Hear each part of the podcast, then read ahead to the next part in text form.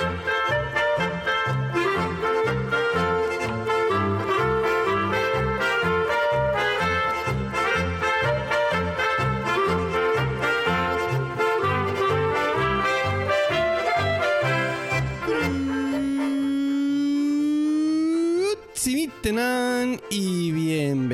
A Swiss Spain, capítulo 63 del podcast de Milcar FM que describe la vida de un español en Suiza.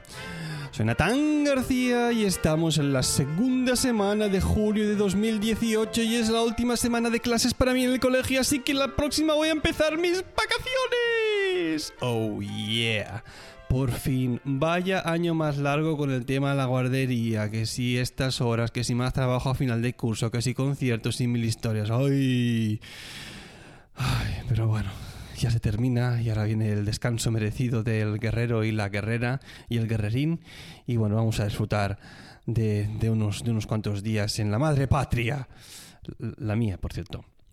Bueno, como habéis visto, esta quincena no os voy a dejar tirados. Os dije que quizás el, capítulo 62 sería el último de esa temporada, pero no, me, eh, me un poquito de energías para deleitaros con mi voz en un último capítulo antes de las vacaciones veraniegas. Así que aquí está este capítulo que, como habéis visto, lleva por título Esto es indignante. Y es que, en contra del tono de este podcast, en el que yo parece que hablo casi siempre bien de temas sobre Suiza y todo muy happy flower, jiji, jaja, pues en este capítulo me voy a quejar de unas cuantas cosas que no me han gustado. De tres cosas concretamente que me han sentado bastante mal, ¿no? Y bueno, quizás no tengan que ver mucho con el país, sino con algunas empresas, pero bueno, yo lo mezclo ahí todo. ¿Qué pasa? Es mi podcast. Y vamos a empezar con el tema de la guardería. Porque si os acordáis, hace tres o cuatro capítulos le dediqué un, uno, uno, de ellos, pues al tema de, cómo era todo esto de la guardería, de los precios, de, cómo tratar a los niños y demás. Que a ver, tampoco, ya os dije en el capítulo que no generalizaba porque solo conocemos una, ¿no? Pero bueno. Eh, como os dije en aquella vez, en aquel capítulo, pues dimos al final a mi hijo Adrián de, de baja de la guardería y claro, cuando nosotros nos dimos de alta por allá por septiembre del año pasado, pues tuvimos que dar una fianza de 2.000 francos, ¿no? Estos 2.000 francos eran un concepto de seguro por si acaso mi hijo pues hubiese roto algo durante el tiempo que hubiese estado en la guardería, o yo qué sé, o hubiese pegado a alguna de las cuidadoras, no sé, le hubiese dado por cortar algunas manos, o yo qué sé, cualquier cosa de estas cosas que hacen los bebés hoy en día, ¿no? Como son tan peligrosos los niños, pues bueno, hay que dejar 2.000 francos de fianza, ¿no? No sea que en la ausencia de sus padres, pues se pongan, yo qué sé, tío, a matar a otros bebés. Es que hay, hay a veces algunas cosas que no me entran a mí. Pero bueno, es lo que había, ¿no? 2.000 francos de fianza más mil por ser una, una guardería bilingüe, ¿no? Donde hablaban no únicamente en alemán y en suizo, sino también en inglés, ¿no? Bueno, ahí no me voy a meter con esto porque supongo que habrá aprendido algo de idiomas o no, y eso se verá de aquí unos años. Y bueno, pues una vez firmado el contrato, pues estuvo, ya lo sabes, ¿no? Unos, unos un par de meses yendo, vimos que aquello era una basura, que venía enfermo cada dos por tres y bueno, lo dimos de baja. La cuestión es que al cabo de, un par de meses, pues yo les escribí diciendo, hey, perdonad, estos 2.000 francos de fianza que yo pagué me los tienes que volver, ¿verdad? Y me dijeron, hostia, sí, sí, es verdad. Pasa que hay un problema con la administración porque al haber estado tu hijo menos de seis meses, pues eh, se, ha, se, ha, demorado un poco este, este pago. A partir de los seis meses ya el sistema lo hace automáticamente, pero al haber estado solo cinco, pues lo vamos a tener que hacer manual. No te preocupes que a final de mes te llega el dinero. Pues efectivamente, llegó a final de mes y como ellos me prometieron, me llegó el dinero. Pero me llegó la mitad de lo que yo había pagado. Me llegaron mil francos únicamente. ¿eh? Al cambio son unos 850 euros, un, poco más. Y claro, digo, hostia, ¿cómo puede ser que me han ingresado solo la mitad? Pum, cojo, email, les escribo, oye, perdonad, que es que de los 2.000 que yo pagué me habéis ingresado la mitad, ¿qué ha pasado aquí?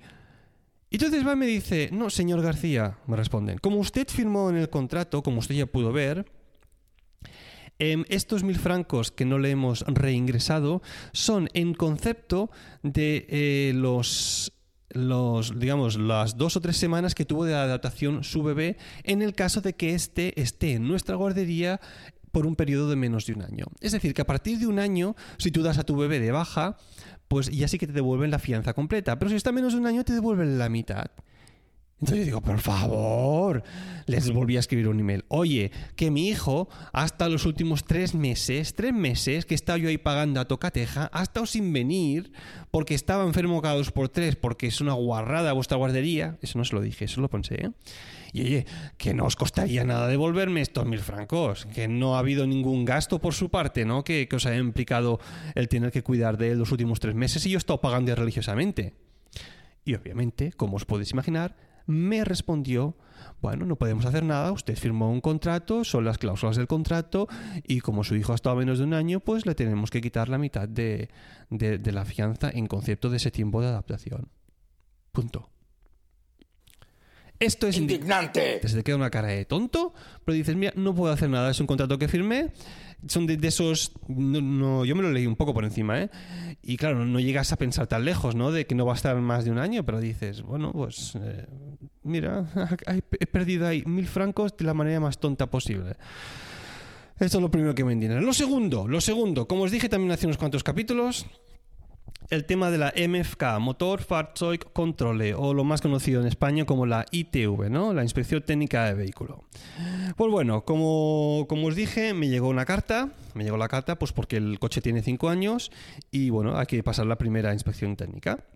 Entonces, como ya sabéis, hay que ir aquí primero al, al, garaje a que te limpie el motor. Pues bueno, aquello que llevo el coche al garaje, limpiar el motor, y, bueno, me cobran 150 francos, que es lo que cuesta aquí más o menos, ¿no? unos 130 euros más o menos. Y yo no llevé al coche al taller eh, para que lo mirasen, lo repasasen un poco, ¿no? En, un coche de 5 años, es un Hyundai i30, está bastante bien. Le había hecho hacía unos casi 20.000 kilómetros y la revisión que le tocaba. Y, digo, no puede ser que tenga nada gordo si alguna cosa será alguna tontería pequeñita, ¿no?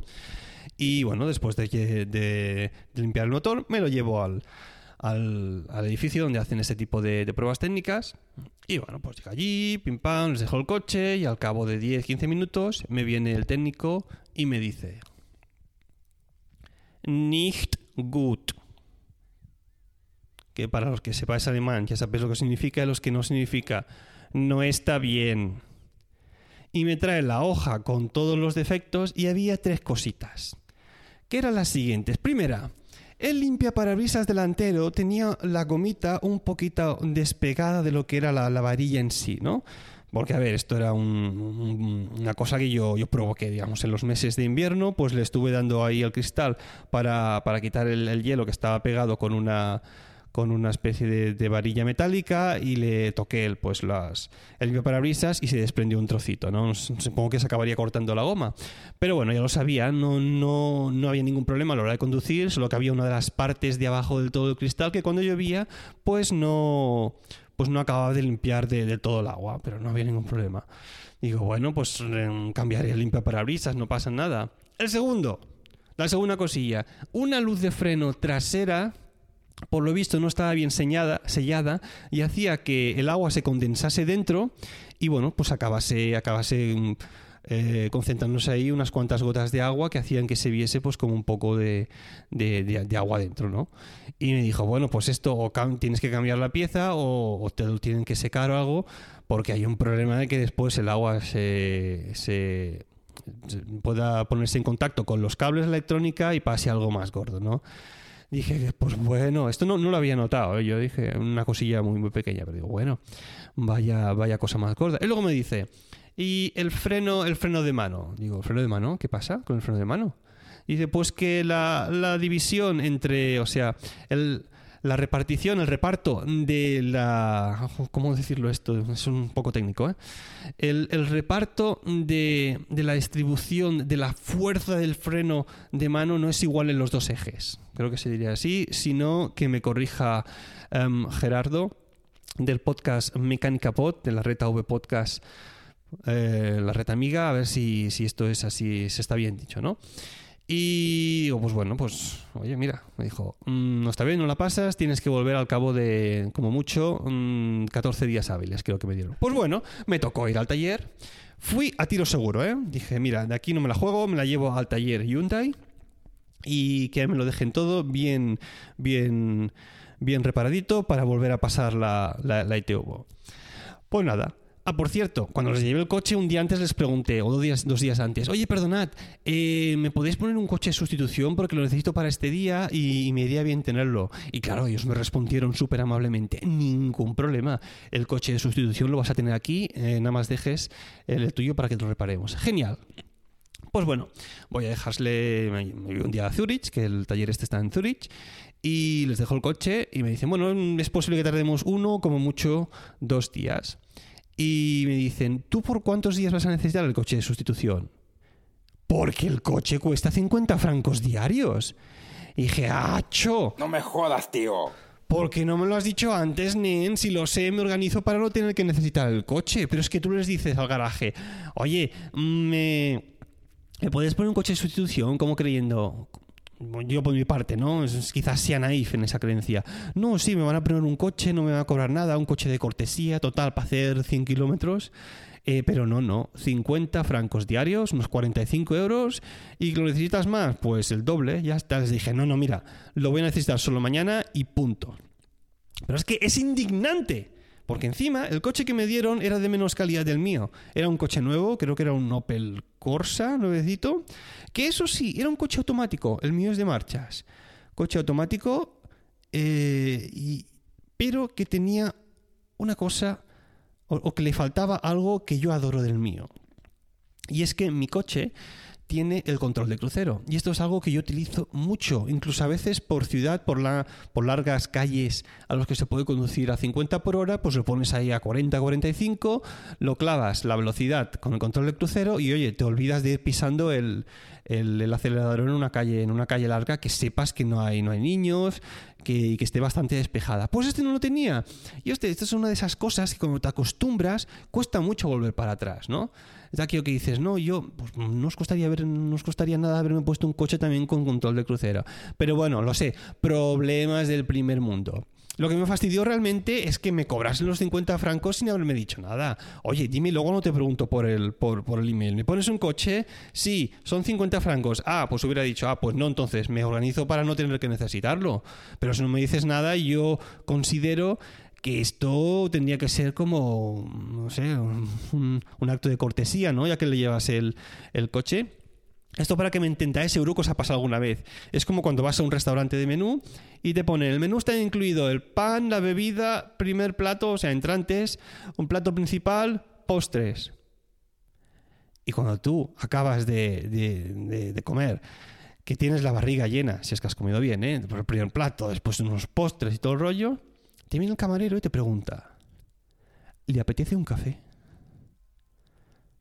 Y claro, tú en ese momento dices, hostia, pues, pues, pues sí, pues sí que me apetece. Si me lo pregunta debe ser porque está incluido en el menú, ¿no? Claro, tú estás ahí medio groggy con la barriga llena y dices, sí, póngame un cortado, un café con leche, un latte macchiato, lo que sea. Y luego pan, ¡pum! y te lo cobra en la cuenta. Que no está mal, que ellos tienen que hacer su negocio, ¿no? Claro, tampoco lo, bonito es que te venga el camarero y te pregunte, mm, ¿le apetece un café? Y tú le digas, eh, ¿es gratis? ¿Va con el menú o lo tengo que pagar aparte? Y el camarero, no, no, lo tiene usted que abonar aparte porque eh, lo que vendría a ser el menú, digamos, ya ha acabado. Esto sería a más a más. Ah, vale. O sea, cuando acabe el café entonces me preguntarás si quiero también un chupito de algo, ¿no? A cuenta de la casa, mmm, quién sabe. Pues esas cosas yo creo que se tendría que comunicar directamente, ¿no? Esto de, no, ¿te apetece algo? Pues el precio es tal. No, no pasa nada. Igual, igual yo hubiese dicho, ah, vale, mira, aunque sean 50 francos, pues sí, lo necesito, no hay ningún problema y llevas con, con otra mentalidad, ¿no? Pero bueno. ¿Qué pasó? Dejé el taller entonces, el, coche en el taller y, me llaman al cabo de un par de días y me dicen, oye, mira, lo del freno de mano te lo hemos mirado, lo del limpiaparabrisas también, pero es que la pieza esta de la luz de freno trasera eh, te lo tenemos que pedir porque no lo tenemos aquí y nos va a tardar una semana. Y yo digo, me cago a la leche. Tú, ahora tengo que ir otra vez a tráfico para pedir una prórroga de esta prórroga primera que me habían dado para volver a pasar la ETV. O sea que nada, me tocó volver a ir allí, llevar el papeleo, decir, oye, mira, que la luz esta, que no la tienen, que les llega una semana. Entonces me dieron otro papel y dices, vale, mira, te damos dos semanas extras por si pasase cualquier historia. Y nada, pues al final, otra vez perdiendo tiempo, para aquí, para allá. Y bueno, llega el la, la, parte esta, la, pieza, y lo vuelvo a llevar al taller, esta vez sin coche de sustitución, obviamente. ¿eh? Y bueno, pues nada, instalan todo, pum, pam, me cobran 600 pavos. Ole ahí, ole ahí por un limpia parabrisas, por una lucecita trasera y por ajustar un poco el freno motor. 600 francos, señores, más de 500 euros. Que aquí las horas de mecánico van no baratas, ¿eh? Pero bueno, esto ya me lo imaginaba yo porque ya lo sabía de hecho porque te llaman antes de que tocarte el coche para decir si aceptas el presupuesto que bueno, claro, no podía decir que no. Si hay que hacerlo, sí o sí. Pues bueno, vuelvo a la ITV, ¿eh? Y aquí ya acaba la historia. Y el tío apenas, apenas mira el parabrisas en la luz trasera, porque ya sabe que eso es algo que, que, se hace automáticamente casi. Y me dice, se mete en el coche conmigo me dice, ponte el asiento de copiloto y nos vamos a una pieza, a una especie de máquina donde tú pones las ruedas del coche en unos rodillos, entonces él va frenando con el freno de mano y hay una, una pantalla donde le dice cómo está la distribución de los, de los dos ejes. entonces que pone ahí, lo hace una vez, una primera vez, pum, el coche frenando, nos vamos para atrás, lo vuelvo a dejar los rodillos, frenando otra vez, otra vez, otra vez, y me dice el tío, me dice el técnico, oye, esto está, esto está igual que la última vez, ¿eh? Y yo, perdona, esto no puede ser. Mira el papel, yo lo llevo al, al, al taller Hyundai, al taller oficial, y como ves aquí pone eh, reparación o redistribución de los ejes, bla, bla, bla. Y me dice, pues esto está igual que la última vez, ¿eh? Sigue ahí otra vez con el freno de mano, para atrás, para adelante, nos vamos a dar una vuelta con el coche, freno un par de veces con el freno de mano y bueno, lo voy a meter a la máquina y me dice, no, no, está, está igual, está un pilín nada mejor, pero es que está justo en el límite para que no pases otra vez la ETV por esto. Y me dice, mira, te lo dejo pasar porque lo has llevado a un, a un, a un taller oficial y supongo que te lo habrán hecho más o menos, pero es que la máquina me dice que no está bien la distribución. Y digo, bueno, el freno de mano tampoco será tan importante, ¿no? A ver, yo no suelo dejar el coche aparcado siempre en una subida. Entonces me dice, no, es que la... No sé, me lo explicó en suizo, no entendí una mierda. ah, vale. A ver, aquí otra vez, el mecánica pot, ¿eh? Gerardo, explícame qué, qué, problema puede haber de tener el freno de mano, un poco la distribución, un poco tocada los dos ejes, porque es que yo no freno con el freno de mano, yo freno con el freno del pie, ¿no? Del pedal. Para dejar el coche parado con el freno de mano no sé qué problema tan gordo puede ser. Pero bueno, la cuestión, paso la TV, me pone el sello y digo, oh, menos mal, por fin. Ahora bien, la broma me salió por 600 francos del taller, 150 de lavar el motor y después cuando me llega la factura de lo que es la TV, 40 por la primera vez que, fui a pasar la ETV y por la segunda 56. Costó más la segunda que la primera, es decir, como un sobrecargo puedo decir, tonto, esto lo llevas al taller la primera vez y te ahorras de venir, de que te cobremos más, de ir y volver, ¿sabes? En resumen, 850 francos por pasar la ETV. Así, como aquel que nada, ¿eh? Más de 750 euros. Ay, qué barato sale tener coche en Suiza. Bueno, esto es la segunda cosa que me ha indignado estos días. Y la tercera y última, y con esto acabo ya. Esta semana de indignación. Y es una queja para vosotros, oyentes de Swiss Spain. Gente, yo me curro un huevo las notas del podcast. Pero es que aquí, aquí, nadie se las lee. Nadie. El único que se leyó las notas del podcast la última vez fue Rafael Jesús, arroba Rafael JB en Twitter. Muchas gracias, Rafael. El único que hizo lo que yo le pido en las notas del programa, el único que contactó conmigo con un GIF muy, muy personal. Ya, ya, yo creo que voy a pasar de, de currármelas tantos. ¿no? Quizás tenga que ser más cueta posible, ¿no? Porque, claro, a lo mejor pongo a veces una parrafada y hay alguno que piensa aquello de... Vaya parrafada. Al Natán se le ha vuelto a ir la olla y ha escrito una novela en las notas del podcast. Al igual, voy a perder el tiempo leyendo este tocho. Y vale, pues bueno, o no poner nada que tenga que esté relacionado con el tema. O sea, uno intenta ser creativo, pero que esto es indignante, es que nadie se las lee. Supongo que, a ver, quizás estéis con las manos ocupadas, ¿no? Para ver el texto, quizás, yo qué sé, estéis ahí con las manos en la masa, de pizza, o conduciendo, duchando, yo qué sé, planchando y es bueno, ahora me voy a poner a leer yo algo. Si esto de los podcasts es para escuchar, ¿no? Pero hombre, que alguien se las lea de vez en cuando, que si no, lo dicho, paso. Bueno, después de esta semana de indignación, vamos a aprender una expresión alemana.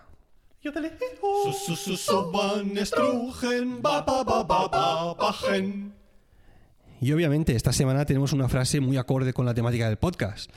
La frase reza así. Das Leben ist kein Ponyhof. Y esto significa que la vida no es una granja de ponis. ¿Mm? A ver, mm, es una expresión que puede ser vista como una manera bastante dura de ver la vida, ¿eh? Das Leben ist kein Ponyhof. ¿no? Quizás uno espera la vida muchos problemas o cosas saliendo mal, como a veces estas cosas que le indignan a uno, ¿no? Mi vida no es ninguna granja de ponis. Pero bueno, esto es según cómo la interprete cada uno, ¿no? Yo quizás en este aspecto pienso que una granja de ponis suena como algo bastante aburrido. Y por eso estoy contento de que la vida no sea así. Pero bueno, que sepáis que Das Leben ist kein Ponyhof significa que la vida no es una granja de ponis. Bueno, y ahora vamos con... Los mecenas de Swiss Spain. ¿Y quién es el mecenas de esa quincena? Pues otra vez a tono con el capítulo del podcast. ¡Nadie! ¡Absolutamente nadie! ¡Esto es indignante de nuevo! Así que nada, pasemos a la despedida, que en esta sección no hay nada que comentar. Así que ya sabéis, esto ha sido todo. Si queréis contactar conmigo, los pocos que lo hacéis, lo podéis hacer a través del email, Swiss Hotmail, ya sabéis cómo es la dirección, o bien la cuenta de Twitter, Swiss Spain. Si os apetece, podéis dejarme una reseña en iTunes. Tampoco es algo que pase muy habitualmente, pero bueno. Y para comentarios tenéis a vuestra disposición el blog de emilcar.fm, donde si queréis, debajo de cada capítulo, pues ponerme alguna tontería. Así que gracias por escucharme, que tengáis un buen verano, último capítulo de temporada, quizás. Y hasta la próxima.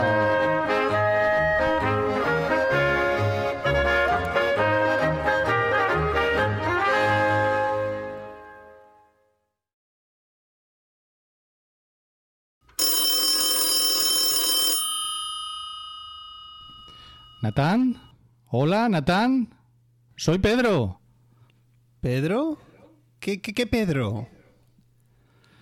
Pedro Luis Alba, el diseñador gráfico de tu logo y de los logos de los podcasts del Milcar FM. ¡Hombre, Pedro! ¿Qué tal? ¿Cómo va la vida? ¿Cuánto tiempo? ¿Te has derretido ya por ahí por Murcia? ¿Estás viviendo o qué? Estamos derretidos aquí totalmente. Ay. Oye, que te quería preguntar, Dime. ¿qué fue de aquel concurso que hiciste sobre el logo de Swiss Spain? Eh, ¿Quién lo ganó? ¿Lo ganó alguien?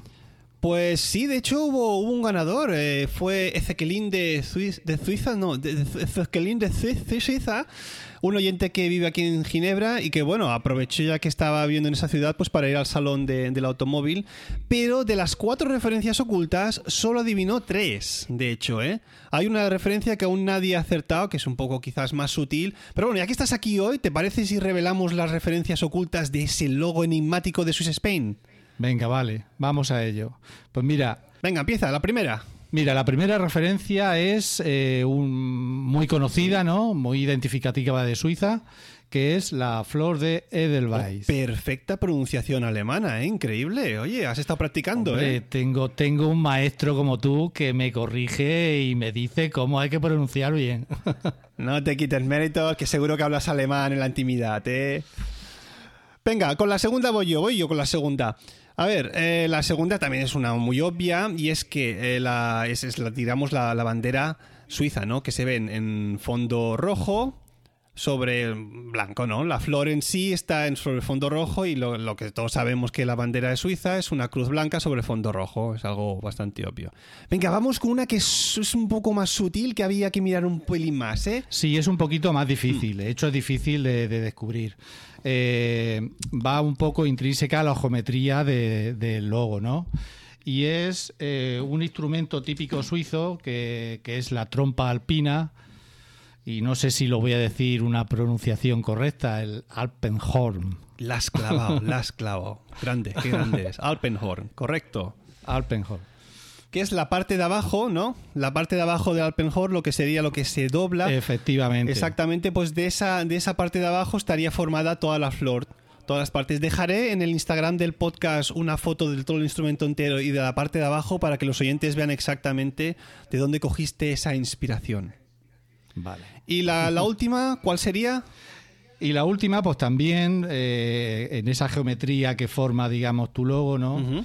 Y que eh, son cuatro partes, eh, simbolizan también los cuatro idiomas principales de Suiza, ¿no? Vale, ¿que serían cuáles?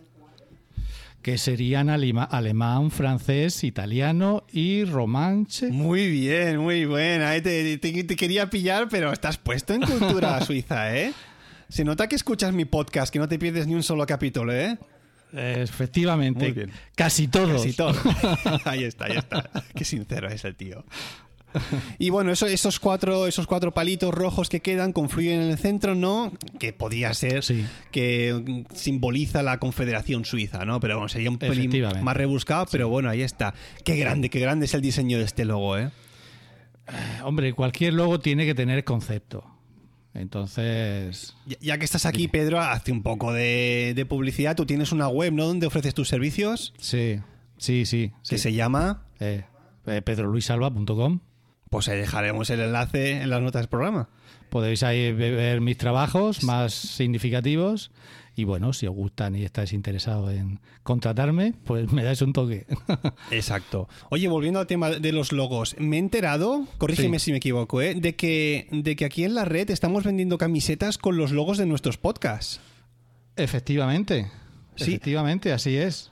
¿Tú, tú sabes dónde se pueden comprar estas camisetas? Pues se pueden comprar, sí, a través de la web de Milcar FM. Y la dirección más en concreto es emilcarfm.singularsearch.com. Vale, dejaremos el, el link en las notas del programa por si los oyentes quieren ir a comprar alguna. Eh, po- por cierto, eh, ¿qué precio tiene la, la camiseta de Swiss Spain? Pues mira, las camisetas tienen el precio de 16,90, quiero recordar. Pero ocurre una cosa. Sí.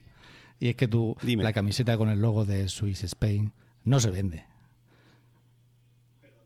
Perdona, que no se vende la camiseta con mi logo, pues si no se vende la, la de mi logo, no se tenía que vender ninguna. ¿Cuáles se venden entonces? Pues mira, se venden las de Milcar Daily, Proyecto Macintosh, Sí. Per- Perspectiva, Plug and Drive, están logos estos Romandons y Bacteriófagos. Hostia, es que esto es indignante, Acho. A ver, ¿de quién fue la idea de vender camisetas de esos podcasts y no de Swiss Spain? Con, con, con la, con el fandom, la base de oyentes que tengo yo. Pues fue idea de nuestro amado Emilcar. Vaya, vaya. Pues mira, ¿sabes qué? Ahora aquí en directo diferido voy a llamarle y ¿sabes qué le voy a decir? ¿Sabes qué le voy a decir, Pedro? Pues claro que lo sé. ¿Ah, sí? ¿Qué, qué le voy a decir? Hasta la próxima.